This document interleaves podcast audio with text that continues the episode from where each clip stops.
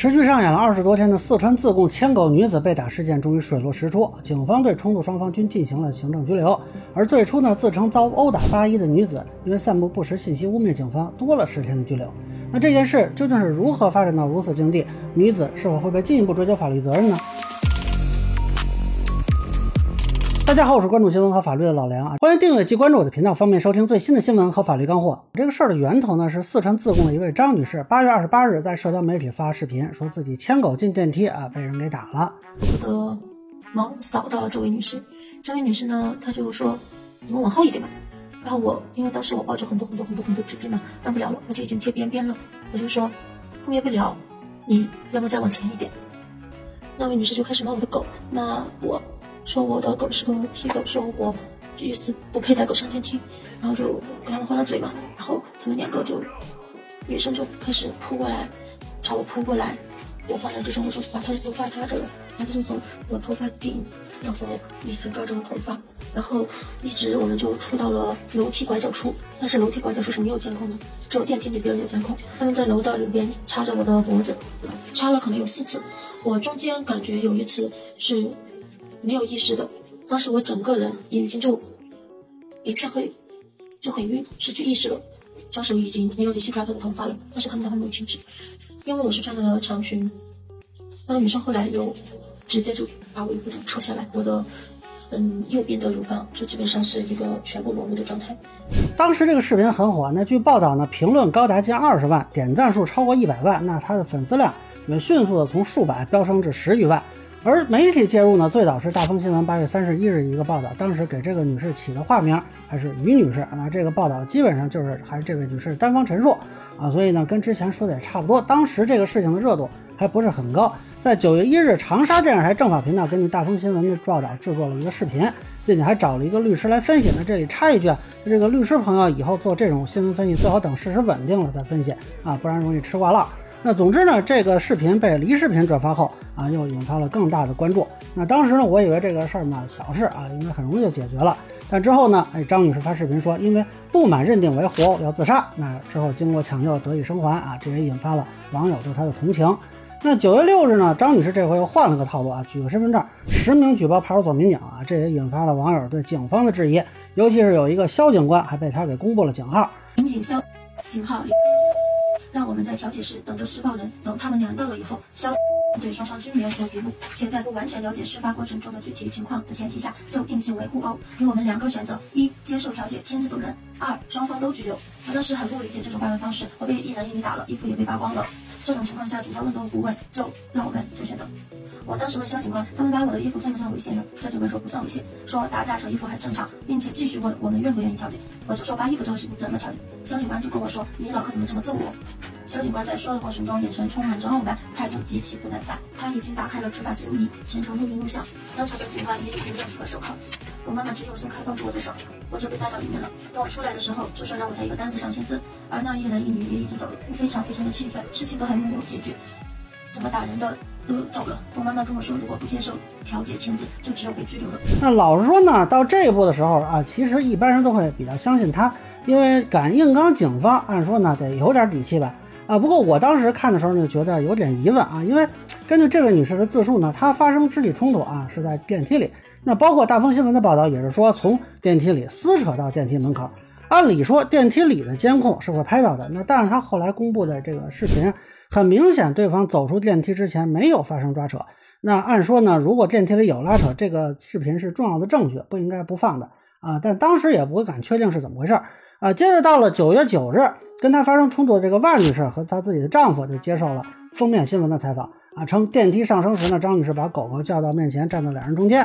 由于她自己害怕犬只，加之刚刚生了小孩，担心沾到毛发回家引起小孩不良反应，这个万女士呢。就要求对方把狗牵开，双方由此发生争吵。电梯到达九层后，万女士和丈夫走出了电梯。那对方呢，跟着出了电梯之后呢，继续骂她啊，把这个一卷卫生纸是砸到了她的脸上，并抓住她的头发用力扯。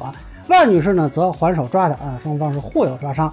整个这个抓扯过程呢，这个万女士的丈夫都是在劝她。这个万女士丈夫的手臂还被张女士给咬了两口啊，留下明显的咬痕。但是呢，他们都否认呢啊曾经去扒过对方的衣服导致裸露。那这一次呢，警方也接受了封面新闻的采访，说这个张女士调解的时候用手机砸对方，为防止双方再次发生冲突。民警同意万女士夫妇在笔录上签字后先行离开。那么随后呢，这个张女士签字之后呢，在其母亲陪同下是离开了派出所。监控视频显示呢，整个这个调解过程中，民警没有出示手铐的行为。但警方承认啊，这个办案民警说了，你脑壳再这样啄，我们就不调解了。这种话啊，我理解这是不是我们北京说的轴啊？啊，这是一个不规范用语，对民警呢是采取批评教育，但确认民警在整个过程中没有使用不调解就拘留等语言。于是呢，这件事就开始反转了。但是当时网友就分成两派啊，那支持张女士的，还有质疑张女士的。这里边还有一些自媒体出来发声啊，这个有的观点就很奇怪，可以初步判断为，嗯，对面夫妇女性的地位要高于男的，所以女生在家里面的话语权要完全高过于那个低头看手机、目不斜视的男女的。嗯，他们的社会地位也要高于这个被挨打的、被挨揍的女生，一定是这样的，所以才会一系列的事情发生。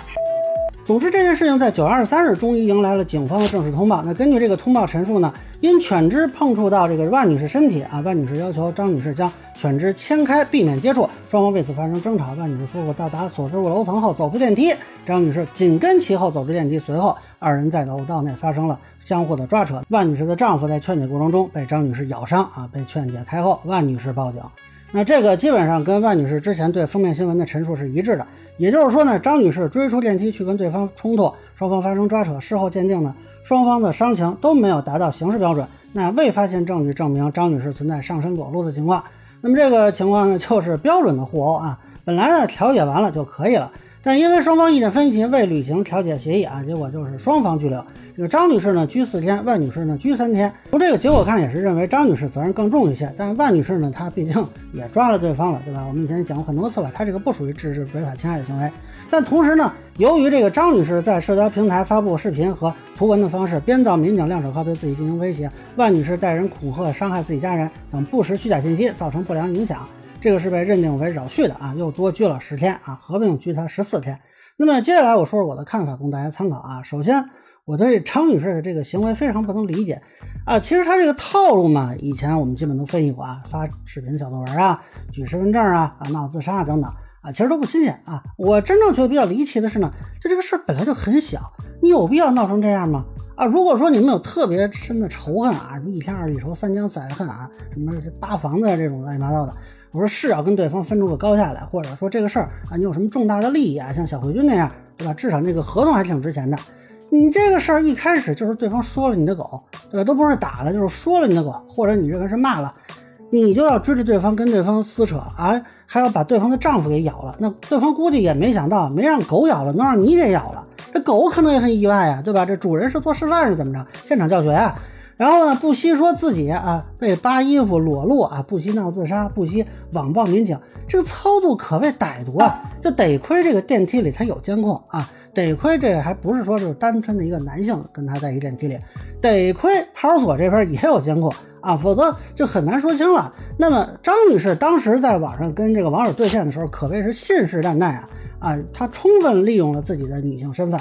而且呢，他这个操作可以说也打破了多重的刻板印象，什么女生不会牺牲自己清白呀，不是逼急了谁会录视频呀，养狗的人要有爱心呐，啊，什么普通人谁敢诬告民警啊，这都成了云烟了啊！我真的建议他母亲回头带他看看心理医生吧，这个人的心态多少需要有一些调整吧。当然了，这里也是提醒广大网友啊，就是他这个套路大家都看仔细了啊，以后就别再说随便轻易站队了。其次呢，他这个法律责任问题，很多人也说啊，为什么物业机关没有什么严重的处罚呢？为什么不追究诬告下罪呢？那目前看他呢，污蔑公安机关的行为呢，主要是扰序啊，并没有达到说涉及刑事犯罪的地步啊，主要还是从结果上看，他没有什么严重后果，所以呢，警方就做的是治安处罚。至于诬告下罪呢，以使他人受刑事追究为目的，那目前看他并没有虚构事实导致谁有什么刑事风险啊，所以暂时也不构成。但是他的法律责任呢，并不是就此结束了啊。万女士这边其实还是可以对其提起诉讼的啊，一个是走侮辱诽谤罪的刑事自诉，对吧？他要虚构对方带人来威胁自己家人，这明显导致被害人社会评价降低，是有可能构成诽谤罪的啊。当然这个门槛稍微高一点。那另一个方面呢，还可以走民事诉讼啊，起诉对方去侵犯了自己的身体健康权和名誉权啊，要求赔偿医药费啊、误工费啊、营养费啊，而且呢可以要求在同等位置公开道歉啊，当然还可以索要精神抚慰金啊。最后呢，我想说一下就是媒体报道这边的问题啊，在我看来，一开始大风新闻的报道很明显是被他当枪使了。后续长沙电视台等一众的媒体都是被这个报道给引导的，但不知道有没有人注意啊？说这个事儿，大风新闻采访了半天啊，不是这个人不接受采访，就是那个人不回应。实际上，整个报道里主要就是张女士自己在陈述。我以前就说过，大风新闻的报道信源偏单一啊，这个准确性是存疑的。那为什么封面新闻去采访就都采访到了呢？其实也不复杂，因为大风新闻是陕西媒体，我估计他们主要是电话采访。